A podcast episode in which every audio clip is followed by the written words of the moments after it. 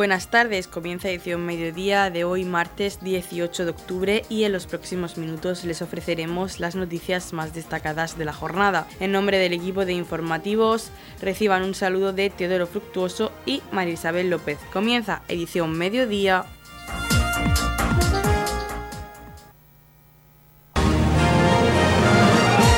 Edición mediodía. Servicios informativos. Dolores de Pacheco, Roldán y Torre Pacheco acogerán la primera charla del taller Comunica para resolver conflictos que impartirá la pedagoga y coach educativa Nay Oliveira.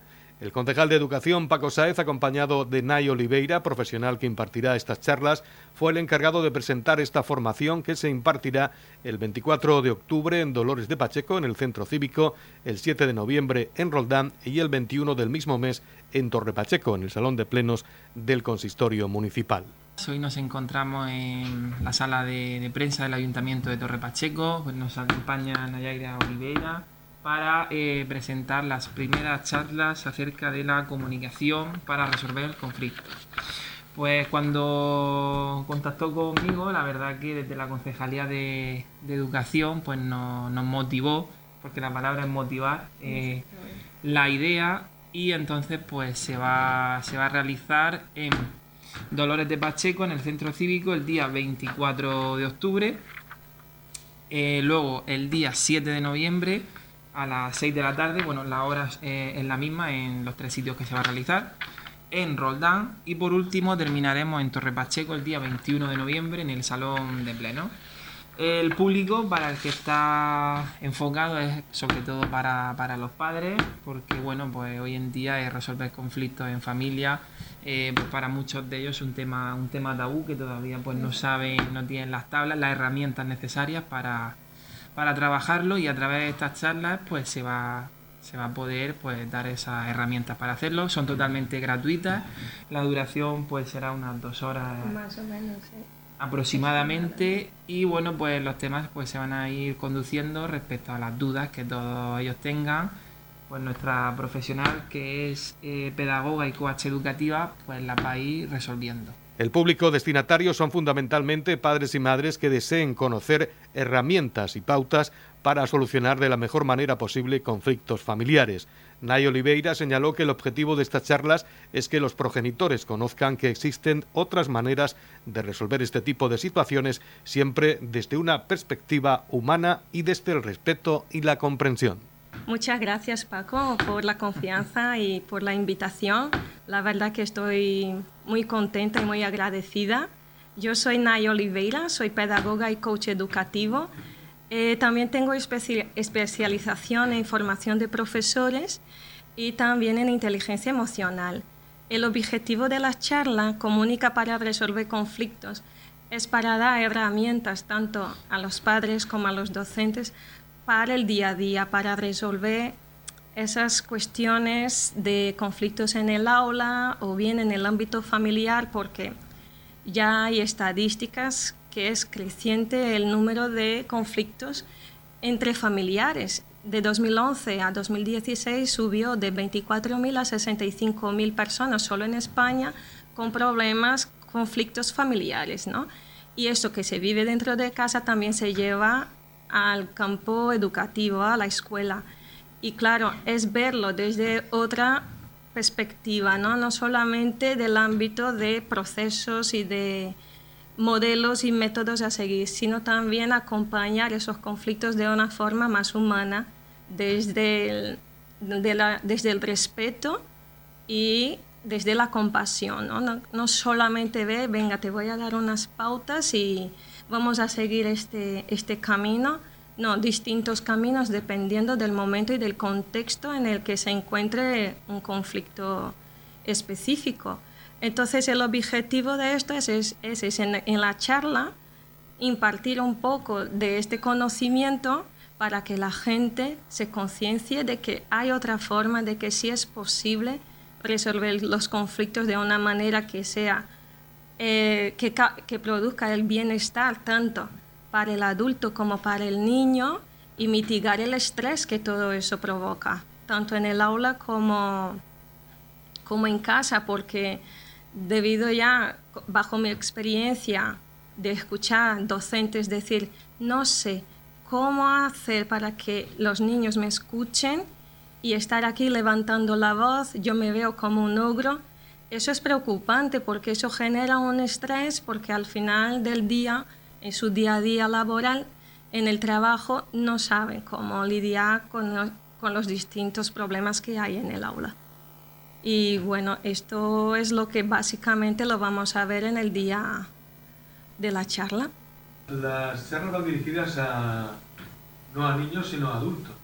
A los adultos para que ellos puedan resolver los conflictos que tengan con ellos mismos y con los niños también ayudar a los niños para que ellos también puedan ver. Pero aquí en esta charla será más enfocada a los adultos. Ya si surge interés por parte de, del público, se puede desarrollar otro tipo de taller o actividades direccionadas a los niños específicamente de enseñarles este mismo tema de una forma más lúdica, por ejemplo, a través del cuento. ¿Has hecho ya otros talleres parecidos a estos? Sí, sí, sí. ¿Y los padres realmente están concienciados en ayudar a sus hijos? Hay una cierta dificultad cuanto a esto porque todavía hay mm, una creencia muy arraigada de lo que se aprendió de nuestros padres, de nuestros ancestros y lo que hay actualmente que los niños ya no reaccionan como antes, ¿no? Entonces, hay una diversidad cultural también, diversidad de, educación, de pensamiento, y todo eso afecta en el día a día. Podemos, verlo aquí en Pacheco, la cantidad, las distintas nacionalidades que hay aquí, y eso es una realidad, y no podemos tapar los ojos o mirar al costado en relación a esto. Entonces es un tema que es muy importante porque al fin y al cabo eso afecta el bienestar de las familias, el bienestar de los docentes y consecuentemente su, su quehacer diario. ¿no?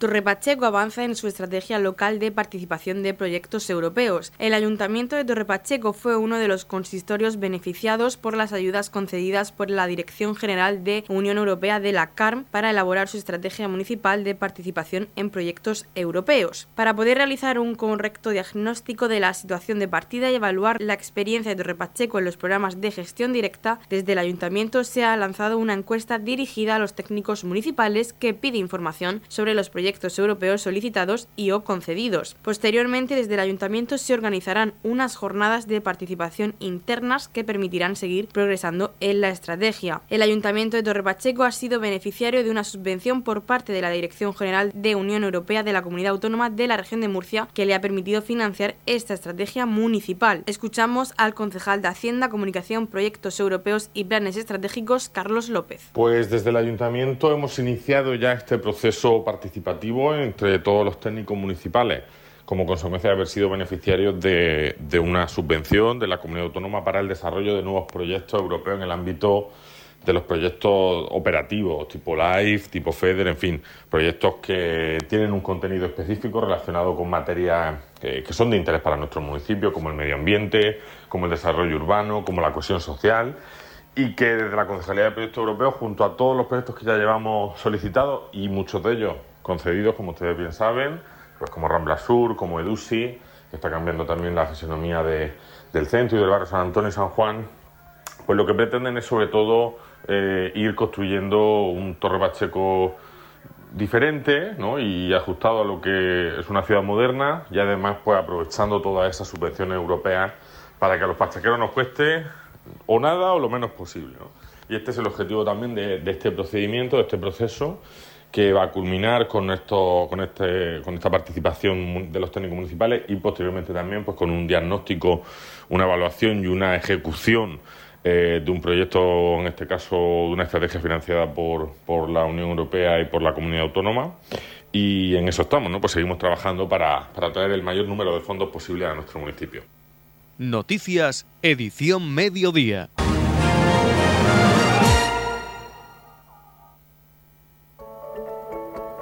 En la comunidad de regantes del campo de Cartagena aplicamos las últimas tecnologías en sistemas de control y distribución. lo que nos ha convertido en un modelo de gestión eficiente del agua gracias al alto nivel de concienciación de nuestros agricultores que trabajan a diario por la sostenibilidad y el respeto al medio ambiente.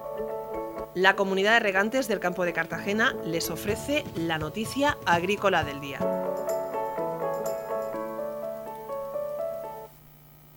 Los agricultores y ganaderos de la región de Murcia percibirán más de 22 millones de euros en pagos anticipados de la política agraria común. Entre el 17 de octubre y el 30 de noviembre se transferirán 2.800 millones de euros a las comunidades autónomas. El Ministerio de Agricultura, Pesca y Alimentación, a través del Fondo Español de Garantía Agraria, FEGA, inició a partir de este lunes el pago de las ayudas directas de la política agraria común PAC correspondiente a la campaña 2022 a agricultores y ganaderos de la región de Murcia. Esta cantidad forma parte de los 2.800 millones de euros que se van a transferir en total a las comunidades autónomas en pagos anticipados entre el 17 de octubre y el 30 de noviembre, que beneficiarán a los cerca de 650.000 agricultores y ganaderos que presentaron la solicitud. Estos anticipos, calculados conforme a las previsiones de las comunidades autónomas, buscan dotar de mayor liquidez a las explotaciones. Además, contribuirán a que los agricultores y ganaderos puedan afrontar en mejores condiciones las actuales perturbaciones económicas derivadas de la guerra en Ucrania. El resto de los pagos directos de la campaña 2022 de la política agraria común se abonarán a partir del día 1 de diciembre. Las comunidades autónomas que participan en el sistema de prefinanciación de los fondos europeos de la política agraria común, coordinados por el FEGA, comunicaron ya su intención de realizar los pagos de anticipos por una cantidad inicial de cerca de 2.800 millones de euros, a los que algo más de 200 millones de euros se pagarán entre el 17 y el 21 de octubre. Entre los meses de febrero y mayo, los agricultores y ganaderos presentaron sus solicitudes anuales para acceder a las ayudas directas de la PAC. Con motivo de las adversidades climáticas, de la situación de los precios de las materias primas, fertilizantes y energías, España solicitó a la Comisión Europea el incremento en esta campaña del porcentaje que se puede abonar como anticipo de este tipo de ayudas. De esta forma, la Comisión Europea autorizó que el anticipo del 50% que establece el reglamento pudiera alcanzar este año el 70% del total de la ayuda. En la comunidad de regantes del campo de Cartagena aplicamos los últimos avances en innovación y desarrollo al servicio de una agricultura de regadío eficiente y respetuosa con nuestro entorno. Por la sostenibilidad y el respeto al medio ambiente, Comunidad de Regantes del Campo de Cartagena. El bus urbano de Torrepacheco multiplica por cuatro el número de usuarios. Los datos del inicio del nuevo curso tras el paréntesis del verano establecen cifras nunca vistas en este servicio, ya que triplicó el número de usuarios en el primer semestre de 2022. El municipio de Torrepacheco ha aumentado desde los 1.000 usuarios el mes hasta los 4.000 usuarios de bus urbano según los datos medios diarios facilitados por la empresa concesionaria del mes de septiembre y la primera quincena de octubre con respecto al mismo periodo del año pasado. El concejal delegado de Transporte, Juan Salvador Sánchez, ha manifestado que están gratamente sorprendidos por el significativo incremento de usuarios que viene a facilitar la movilidad de los vecinos del municipio con el importante ahorro que supone a la economía familiar en estos momentos, siendo como demuestran los datos un éxito total la creación de la línea 2 de poblaciones que aporta el 75% del total de usuarios y ha destacado el fuerte incremento de usuarios que ha tenido en las poblaciones de Balsicas y Roldán facilitando la movilidad a los alumnos entre los principales centros educativos del municipio. Tanto la línea 1 que transcurre por el casco urbano de Torre Pacheco como la línea 2 que conecta las poblaciones del municipio con diferentes enclaves estratégicos de Torre Pacheco han aumentado considerablemente el número de pasajeros. El número medio diario de usuarios es de 200, correspondiendo el 75% a la línea 2 de pedanías y el 21% restante a la línea 1. El servicio de bus urbano facilita la movilidad de los usuarios entre los colegios institutos de enseñanza, estaciones ADIF de Balsicas y Torre Pacheco y estación de autobuses, todo ello de forma económica, sostenible y adaptada a usuarios con movilidad reducida, desde 40 céntimos por viaje mediante bono para pensionistas y estudiantes hasta un euro por viaje, que es el precio del billete ordinario. A continuación escuchamos las declaraciones del concejal de Transportes, Juan Salvador Sánchez. Según los datos que nos aporta la empresa concesionaria del bus urbano de Torre Pacheco, en el inicio del nuevo curso, tras el paréntesis del verano, eh, hemos multiplicado por cuatro el número de usuarios. El año pasado, por este mismo periodo, eh, viajaban en torno a 1.000 usuarios al mes y ahora están haciéndolo 4.000 usuarios al mes. Estamos gratamente sorprendidos por el significativo incremento de usuarios que viene a facilitar la movilidad de los vecinos del municipio con el importante ahorro que supone a la economía familiar en estos momentos. Eh, siendo, como demuestran los datos, un éxito total la creación de la línea 2 de poblaciones que aporta el 75% del total de los usuarios del municipio. Hay que destacar eh, el incremento de usuarios que ha tenido las poblaciones de Balsicas y Roldán y principalmente con eh, la movilidad de, los usuarios, que son principalmente alumnos, entre los principales centros educativos del municipio. El número medio de usuarios es de 200, correspondiendo el 75% a la línea 2 de pedanías y el 25% restante a la línea, a la línea 1. Como no cabe duda, el ayuntamiento seguirá apostando por mejorar la oferta para prestar un servicio sostenible que facilite la movilidad a los vecinos. Edición Mediodía. Servicios informativos. El Museo del Teatro Romano acogerá el sábado 22 de octubre las ponencias del primer Congreso Belenista que reúne a las asociaciones que trabajan en el mundo del belenismo de la comarca de Cartagena. Además del Congreso se podrá visitar la exposición belenista en la Real Sociedad Económica de Amigos del País de Cartagena Academia en horario de 10 a 2 de la tarde y de 4 a 8 de la tarde. Las ponencias comenzarán a las 10 de la mañana y tratarán sobre el factor religioso de montar un Belén, del factor artístico y sobre las experiencias de presidentes de las asociaciones belenistas. La inscripción al Congreso se puede realizar a través de los teléfonos 609 666 694 o 646 116 787 y 608 104 072 mediante llamada o vía WhatsApp o a través del correo electrónico asociación belenista elbuenpastor.com. En este primer Congreso belenista que se va a celebrar en Cartagena el próximo sábado 22 de octubre va a participar con una ponencia la Asociación Prometeo. Los protagonistas de esta ponencia van a ser José Alberto Peñalver y María Martínez, los cuales hemos entrevistado en Radio Torre Pacheco, donde nos han contado sobre qué va a ir esta ponencia y cómo forman los belenes en la Asociación Prometeo junto a su compañera Loli, que no ha podido venir a la entrevista, pero a la que mandan saludos. La ponencia de José Alberto Peñalver y María Martínez la podrán disfrutar el sábado 22 de octubre de una a una y media de la tarde en el primer Congreso Belenista de Cartagena y Comarca. Vosotras hacéis solo belenes por encargo. Mm, bueno, nosotros tenemos belenes que se van haciendo también para tener en stock, que se va trabajando durante todo el año, eh, pero aparte también tenemos belenes por encargo si nos encarga alguna cosa concreta, algunos colores concretos, sobre, sobre algún soporte concreto, incluso estando en algún en un pesebre, en algún edificio.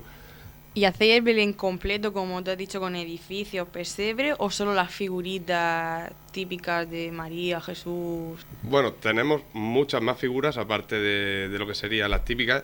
Mi compañera María se sabe mejor. En plan de figuras, pues tenemos de, todo. Y si no, pues la hacemos, ¿no? De todos los pasos, tanto la Anunciación, los Reyes Magos, los, lo de los pastores, todo lo que son los pasos de Belén, también lo hacemos los tenemos hechos, si alguien lo quiere en concreto de otra forma también se hace, y aparte pues las figuras de Belén, el típico nacimiento, y luego tenemos como novedad, que es lo que más sale ahora mismo, son la Sagrada Familia, que es San José, la Virgen y el Niño.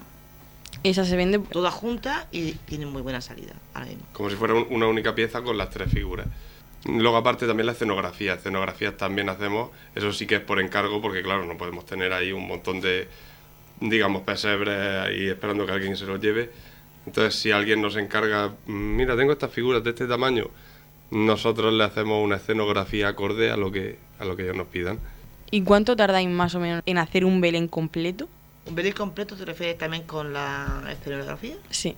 Es difícil decir cuánto tiempo. Ahí ya... Es que entra en juego el tamaño, porque claro, hicimos el Belén municipal de aquí de Torre Pacheco, lo hicimos y claro, es un Belén que mide 7 metros por 3, creo, de, escenografía y ahí hay, no sé si habrán cientos de figuras, ¿cuántas, figuras pueden haber? Pues mira, en este no sé los que puede haber, pero yo te puedo decir que cuando montemos en Murcia había 260 piezas. Eso sí, que íbamos corriendo para poder terminarlas para que llegar el plazo de, del premio de Belén que nos dieron en Murcia. Y ya te digo, pero íbamos corriendo. ¿Y os habéis llevado premios por hacer el Belén? Sí. Nos llevamos eh, hace cuatro años. En el 2017 fue el Premio Regional de Artesanía, por, un poco también creo que era por la trayectoria y Sí, de sí. tantos años con el tema del belenismo. Y nos pidieron que hiciéramos la escenografía. Y la escenografía, claro, pues eso también era una escenografía muy grande. Y eso lleva tiempo, eso lleva mucho trabajo. No es lo mismo que si te piden, pues, el típico pesebre, que, que te pidan toda una escenografía que lleva un montón de, de escenas donde ponen las figuritas, cada una acorde a, Sí, cada a, la, a paso. la historia que se va desarrollando. Realmente contando la historia de Belén. ¿Y cuántos años lleva Prometeo con este belenismo? Pues mm, yo soy el último en llegar aquí al tema este del belenismo, pero tengo entendido que ya por lo menos 20, 20 años o por ahí se lleva haciendo. Yo es que me inicié como monitor de arte y poco a poco fui metiéndome un poquito más en el tema este de, de- de la artesanía del Belén, me fue llamando la atención y cada vez fui colaborando más con, con María y con Loli, que no la tenemos aquí, pero le encantaría estar aquí hablando. Y entonces, pues, yo creo 25 años o 20. ¿Y cuántas personas son las que están trabajando en ese arte? Pues somos tres. A ver, a ver. Loli, Loli, José Alberto y yo en este caso. También tenemos voluntariado que viene a ayudarnos y luego también hay usuarios del centro que también nos ayudan. No es que hagan las cosas más finas, ¿no? Pero hay una parte que sí nos ayudan ellos. Que sea pintar bases, que sea entelar, que sí. Entonces, eso sí nos ayuda. Y si, por ejemplo, una persona quiere un Belén para Navidad, ¿cuándo debería de pedirlo? Hombre, cuanto antes mejor. Si lo pide ya, si quiere una cosa en concreto, ¿no? La tiene que pedir ya si es que la quiere de tal forma. Si la quiere como normalmente la hacemos, pues tienen esto, puede acercarse al centro, los ve, hay varios modelos porque ninguno es igual, ¿no? Hay varios el modelo y que elija el que le gusta. Y os han llamado del primer congreso belenista que se celebra en Cartagena y comarca y vais a exponer el sábado a partir de, de la una a una y media. ¿Y qué es lo que vais a exponer ese día? La idea que tenemos es un poco contar la historia de, de Prometeo, mostrar también unas cuantas fotos de cómo se fue, fue trabajando a lo largo de los años y eh, explicar un poco la trayectoria que llevamos y hablar de los proyectos que tenemos ahora mismo, de las cosas que vamos haciendo, de, cuando hicimos el Belén Municipal, de la forma también en la que trabajamos las figuras, ya que es la forma tradicional de- del barro con moldes de escayola. Y también queremos hablar un poco de, de la inclusión en el mundo del belenismo, que es una cosa que estamos empezando a trabajar ahora, y es que estamos llevamos solo una figura por ahora diseñada, pero la idea es ir diseñando más figuras de personas con discapacidad para incluir en los belenes.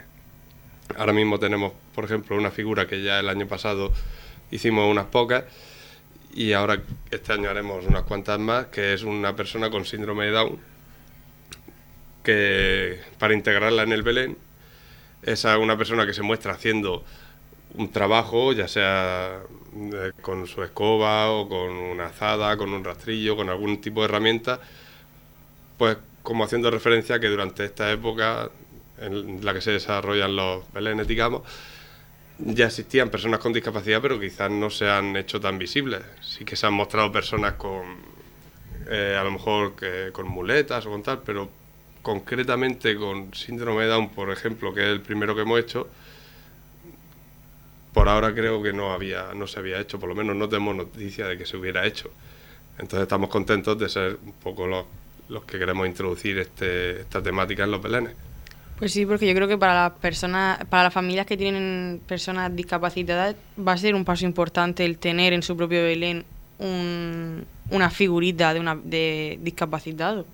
Sí, Esa inclusión también en el mundo del Belén que no ha Correcto. estado antes. eso pensamos que es una idea bonita que y también a las propias personas con discapacidad puede a lo mejor hacer que en un momento dado se vean reflejadas y decir, "Oye, mira, ta- estamos también aquí incluidos en este mundito. ¿Y nuevos proyectos que estáis realizando de Belenes para esta Navidad? Para esta Navidad no tenemos así ninguno en especial. Sí que tenemos para el año siguiente que vamos a, exponer, creo que vamos a poner la casa del Belén de, Puente de, de Puente Tocino. Te- tenemos, por- no sé si está ya muy confirmado, No, la verdad, no, pero creo sé, que sí. yo sé que estaba en el aire, creo Está, que sí, pero, posiblemente pondremos ahí un Belén también de, de bastante grande, de unos cuantos metros, con su escenografía y su figura y, y todo. Y ahondando en la técnica que utilizáis, ¿cómo formáis una pieza desde el inicio hasta el final? Eso mi compañera lo explica Bueno, la que más forma en este caso eh, la pieza es Loli, que no ha podido venir esta mañana, que es la que más trabaja el barro, ¿no? Y después, después empiezas con un molde y luego ese molde te da una base. Muchas veces la gente nos dice, es que llevas un molde y te copias del molde. No, el molde lo tenemos por la base, para llevar la altura y llevar una base de lo que tú quieres hacer. Luego ese molde se tunea, lo cambias como tú quieres, cambias la cara, cambias brazos, cambias de todo. No es como decir, meto la figura el molde y la saco, no. Entonces una vez que ya la he tuneado, eso va al horno. Y cuando sale del horno, entonces la cojo yo. Y entonces pues la, la vemos, cómo vamos a vestirla, cómo vamos a pintarla y se deja terminar. Y la técnica, ropa. La técnica es ropa, o sea, tela, enlienzado y luego pintado. Ya la ropa pues tú se la pones como tú quieras ponerle. Ropa cortada hecha por Sí, vosotros. Sí, sí, sí, sí, todo va con tela, encolado, luego se pone, una vez que se ha secado se queda todo duro y entonces se pinta. Respetando siempre la sombra, para que no parezca una pintura de escayola. Siempre respetando Es un trabajo bastante duro porque respetar la sombra. Sí, sí, sí. Nosotros vamos jugando con eso. No queremos, por ejemplo, un color azul, todo azul. No, no, no, no. Llevas jugando con el tiempo, vas jugando. Pasa que nosotros no, no llevamos una gama apagada como suele llevar el Belén. Nosotros llevamos un poquito una gama un poco más alegre. Pero siempre jugando con el sombraje y que nunca parezca una figura de escayola.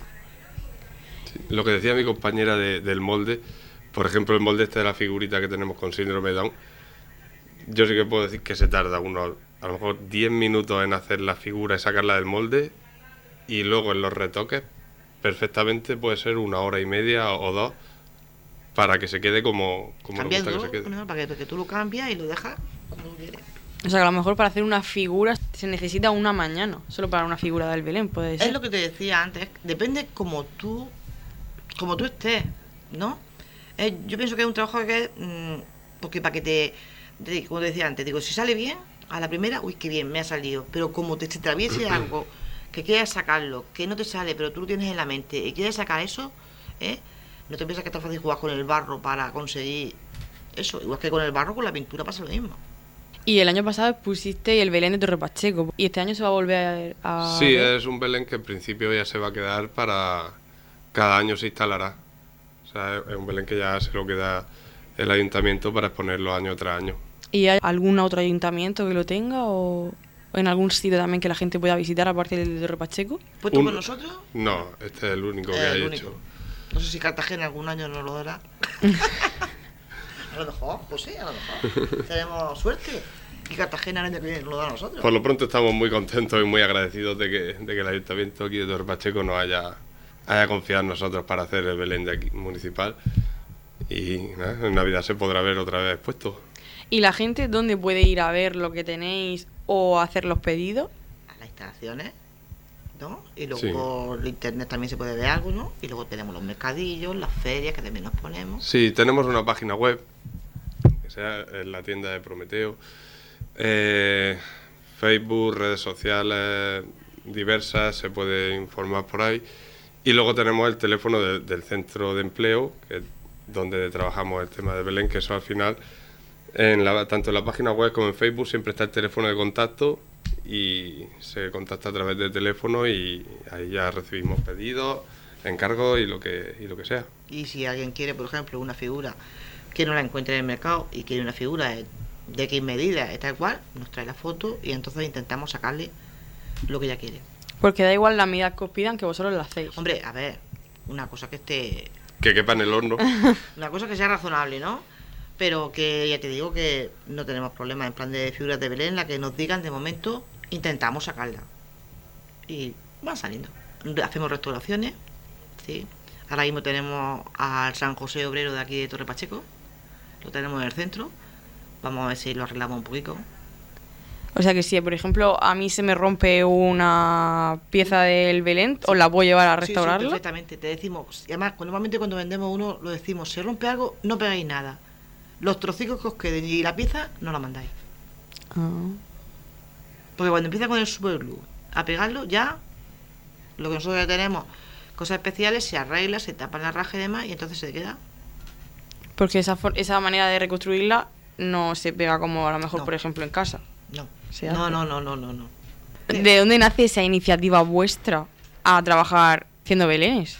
Pues a- te puedo decir que a mi compañera mm, la oigo contar yo que ella está de pequeña con el con la funda del queso, los fundos rojos, con eso empezaba a hacer ya cositas y con migas de pan a ella. A mí, pues yo empecé, no sé, porque me dio la vena de en mi casa con los críos ponerme a hacer algo, ¿no? Y empecé yo a tontear con ese mundo y, y ahí empecé, porque la verdad no había ningún sitio que me. Ha sido todo de que me ha salido y ya te digo. Y con Alberto, pues Yo- sí, estudia más, este es de papeles. Ya, pero bueno, al final es una cosa que también me viene de pequeño. No concretamente, el, el tema del Belén lo encontré aquí en Prometeo. Yo de, de chavalín sí que eh, pintaba los Warhammer y todo esto, que son figuritas pequeñitas, de- y hacía su escenografía y todo este tipo de cosas. Así que mm, es como que el, el tema de maquetismo, figuras, el pin- la pintura, la- el barro, todo eso, siempre me llamó la atención. Entonces esto del belenismo también fue una forma que encontré de, de darle salida y de invertir mi tiempo en ello. Y luego el sábado también os vais a encontrar con otras personas que hacen belenes. Esperáis sacar, aprender cosas nuevas. Hombre, a mí siempre me gusta aprender algo nuevo, ¿no? Aquello de que siempre cualquier técnica diferente, cualquier consejo, me gusta también preguntar, ¿no? Soy una persona a la que voy preguntando mucho. A lo mejor habrá gente que no te quiera contestar, ¿no? Porque cada uno tendrá su secretillo, o cada uno tenemos nuestros secretillos, ¿no? Entonces, lo intentaremos. Yo me gusta hablar con la gente, no aquí delante, fuera, ¿no?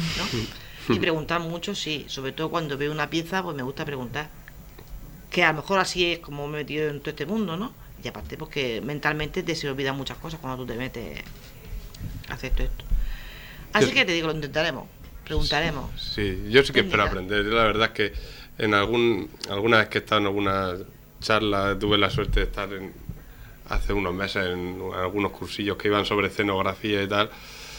Y claro, ves gente que tiene mucha que lleva muchos años con, por ejemplo, concretamente la escenografía y claro, verlos trabajar, ya nada más que vi- viéndolos cómo trabajan, aprendes muchísimo. No es lo mismo ver eh, algo terminado que ver el, el proceso cuando te explican cómo se hace. Se puede aprender mucho, siempre, siempre hay que ir aprendiendo. Man- Mandamos saludos a Un Loli. saludo para todos. Y otro para Loli especialmente. Que Saludos para Loli. Que se queda ahí reventando. Tenía muchas ganas de hablar. Pues sí, la verdad que sí. Sí, sí, un saludo a todos los compañeros de Prometeo, a, a todos, a todos. En general a todos. a todos, en especial al Centro Especial de Empleo, Hombre, que es nuestra parte, ¿no? por la parte que nos toca. Muchos saludos. En la comunidad de regantes del campo de Cartagena aplicamos los últimos avances en innovación y desarrollo al servicio de una agricultura de regadío eficiente y respetuosa con nuestro entorno. Por la sostenibilidad y el respeto al medio ambiente, Comunidad de Regantes del Campo de Cartagena. La comunidad de regantes del campo de Cartagena les ofrece la información del tiempo.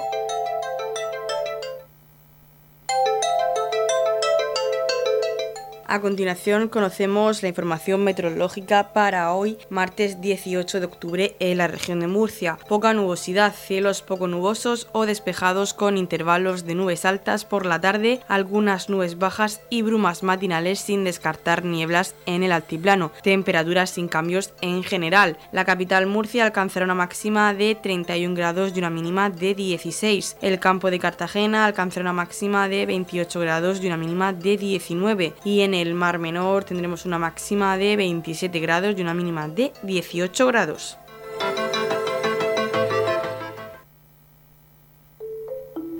En la comunidad de regantes del campo de Cartagena trabajamos diariamente en la aplicación de las últimas tecnologías en nuestros sistemas de control y distribución. por la sostenibilidad y el respeto al medio ambiente, Comunidad de Regantes del Campo de Cartagena.